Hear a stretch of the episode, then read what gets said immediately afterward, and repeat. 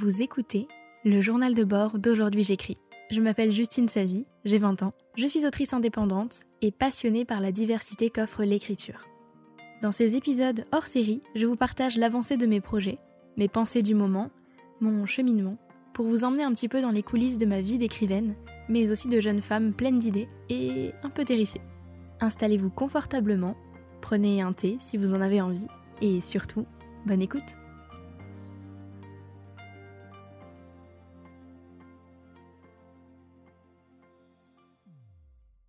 Hello Nous sommes le mercredi 9 euh, décembre et aujourd'hui on se retrouve pour un premier épisode du journal de bord d'aujourd'hui j'écris comme tu l'as sûrement compris en écoutant l'introduction. Je te parle comme si j'écrivais dans mon journal euh, de bord mon avancée, mes projets du moment, euh, mes petites idées. Celle qui est au centre de mes préoccupations depuis quelques semaines étant je ne veux plus vivre de mes romans.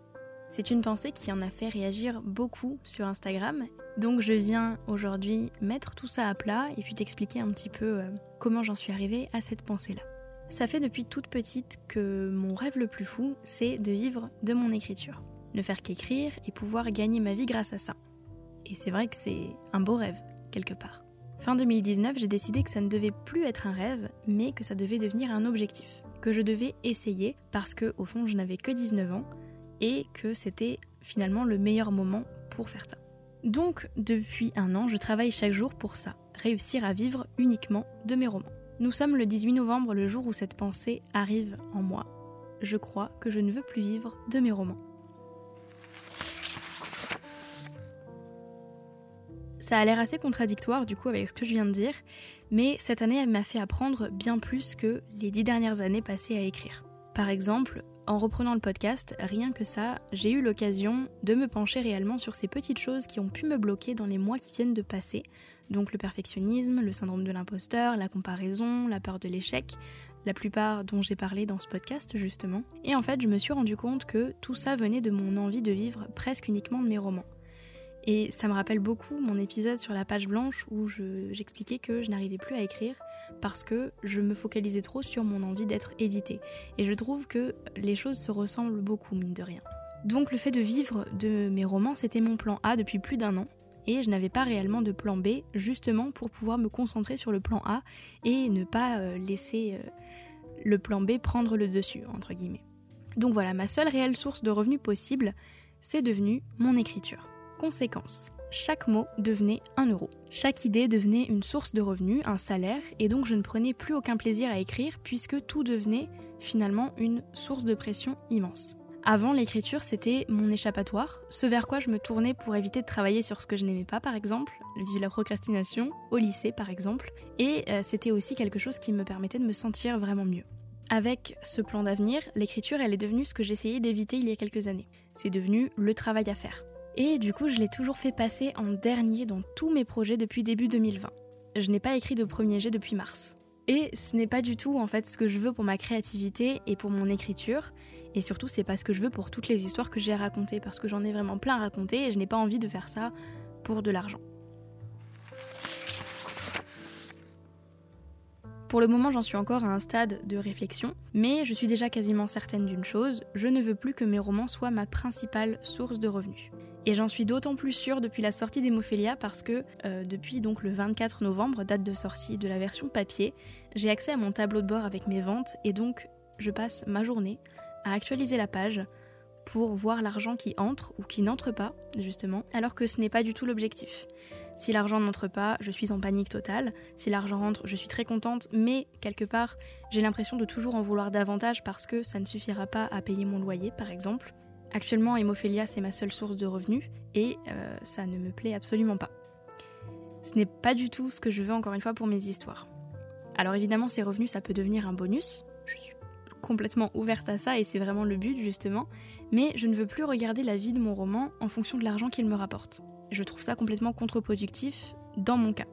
Évidemment, si un jour j'ai l'occasion de vivre pleinement de mes romans sans jamais avoir à m'inquiéter d'être dans le rouge à la fin du mois et de ne manger que des pâtes, évidemment je le ferai. Ce serait mentir que de vous dire le contraire. Mais aujourd'hui, j'ai besoin de renouer avant tout avec mon écriture et de ne plus me soucier de si oui ou non elle me rapportera suffisamment d'argent pour euh, vivre à l'extérieur d'un carton et plutôt dans un appartement.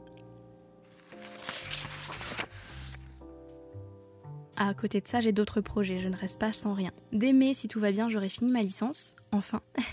je n'ai pas l'intention pour le moment de continuer dans des études universitaires parce que ça ne me correspond pas, ce n'est pas assez professionnalisant pour moi et donc du coup ça ne m'intéresse pas. Donc dès le mois de mai, si tout va bien, et je pense qu'on sait tous et toutes que avec ce qui se passe en ce moment dans le monde, on peut pas trop prévoir les choses, mais si tout va bien, dès mai, je vais déménager dans une autre ville pour être un peu plus proche de ma belle famille, de mon chéri et plus proche de mes parents aussi. Et l'objectif à ce moment-là, ça va être dans un premier temps pour moi de me trouver un travail. Et ça me fait rire parce que euh, quand j'ai quitté mon travail de caissière en juin, je me suis dit c'est la dernière fois de ma vie que je travaille dans une autre entreprise que la mienne. Et donc c'est marrant de voir comme mes idées elles peuvent bifurquer en si peu de temps. En même pas 4 ans, j'ai dû changer de route au moins une dizaine de fois. L'avenir c'est tellement incertain, et on le voit encore plus cette année, mais d'un côté je trouve pas que ce soit un mauvais point, cette incertitude parce qu'elle me laisse la possibilité de changer d'avis, de préciser certaines de mes idées, d'en abandonner d'autres et de pas me sentir piégée dans une décision que j'aurais pu prendre à un moment donné dans ma vie. Et donc finalement, je trouve ça plutôt pas mal d'être dans cette incertitude-là. Bref, changer de ville, trouver un travail et finalement euh, un travail dans une autre entreprise que la mienne. C'est bien de changer d'avis des fois.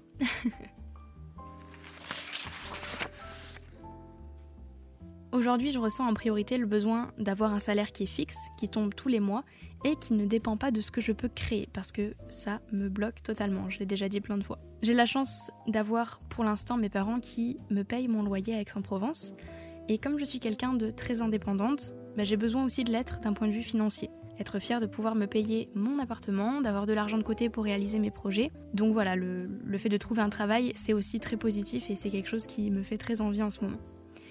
Et puis j'aimerais aussi développer mon entreprise développer mon podcast qui actuellement pourrait être monétisé, mais c'est quelque chose qui mériterait plus de réflexion euh, de mon côté et aussi euh, du côté des personnes qui écoutent ce podcast. Et lancer deux, trois petites choses. J'ai un gros, gros, gros, gros, gros projet secret euh, qui sont en fait trois différents gros projets. Ce sont eux qui pourront plus tard constituer mon métier et mes revenus, si tout marche. Mais mais en tout cas, l'écriture, c'est sûr et certain, elle ne rentrera pas dans la case business. Et euh, non, je ne te parlerai pas aujourd'hui de mes projets secrets, ça viendra en temps voulu. Donc voilà, je mets ça en, priorité sur mes projets pro, ce qui me permettra en fait d'écrire dès que j'aurai besoin de procrastiner. Et c'est d'ailleurs ce que je fais depuis que j'ai eu cette réflexion, puisqu'à chaque fois que j'ai besoin de procrastiner, eh bien, euh, je vais écrire ce qui ne m'était pas arrivé depuis mars, justement. Donc euh, je vois que cette, cette réflexion, elle, elle résonne bien en moi et c'est celle qu'il me faut, quoi. D'un point de vue personnel, je mets ma santé mentale au centre. Je n'en ai pas beaucoup parlé parce que c'est quelque chose qui est très intime, mais euh, j'ai vécu le début du virus en France dans la peau d'une caissière de supermarché. Le lendemain de la première annonce du président, avant même le début du confinement, j'étais en caisse, à me faire bousculer assez violemment, insulter, menacée par des clients en quête de pâtes et de papier toilette. J'ai passé un mois et demi enfermé dans le noir à tester tous les médicaments qui peuvent exister et même les plus puissants pour venir à bout d'une migraine qui ne passait pas. Euh, j'ai subi du harcèlement au travail qui a mené jusqu'à un accident et une absence injustifiée de ma part pour quitter ce boulot. Le stress d'hémophilie ajouté à tout ça, ça n'a pas du tout aidé. Mon médecin m'a parlé de burn-out, un terme qui fait très très peur à une jeune femme qui a tout juste 20 ans comme moi. Donc voilà, j'ai besoin de me recentrer, de m'écouter surtout, et de placer mes envies en priorité au risque de, craquer encore à nouveau. Donc en ce moment j'ai envie d'écrire, de passer du temps avec ma famille et de faire des podcasts. Donc c'est ce sur quoi je me concentre pour le moment, en plus de préparer mes lettres de motivation pour trouver un travail en 2021. C'est vrai que c'était une réflexion assez courte, mais j'avais besoin de la partager à voix haute, que ce soit à mon micro ou à toi qui m'écoutes, ça fait du bien parfois de mettre les choses à plat, de les énoncer à voix haute, de parler pour de vrai et j'espère d'un côté que si tu doutes, si tu as ce genre de pensée en ce moment, ça pourra peut-être t'éclairer ou te pousser peut-être à réfléchir à la manière dont tu vois les choses. D'ailleurs, je suis très curieuse de savoir euh, comment toi tu vois ton écriture, comment tu perçois tes revenus, tes projets, etc. Je n'osais pas en parler dans un premier temps parce que je vois beaucoup d'auteurs et d'autrices se lancer juste dans ça et du coup je me sentais pas légitime de penser euh, de penser ça, de ne pas avoir envie de vivre de mes romans. D'autant plus qu'Hémophilia s'est assez bien vendu pour sa première semaine, et donc j'avais l'impression d'être assez hypocrite, assez hypocrite pardon, dans un sens, Alors que pas du tout, c'est ok en fait de vouloir vivre de ses romans, c'est ok de pas le vouloir aussi des fois. L'essentiel en fait c'est de se sentir bien dans ses baskets et j'aime beaucoup cette expression. Et là actuellement ce qui va me, me, faire me sentir bien dans mes baskets c'est de ne plus voir mes écrits uniquement sous le prisme de l'argent. Voilà, c'était le journal de bord d'aujourd'hui j'écris. J'espère que l'épisode t'aura plu, merci de l'avoir écouté. N'hésite pas à lui mettre une note ou un commentaire sur Apple Podcast. Nous, on se retrouve la semaine prochaine pour un nouvel épisode. D'ici là, écris bien, porte-toi bien. Bye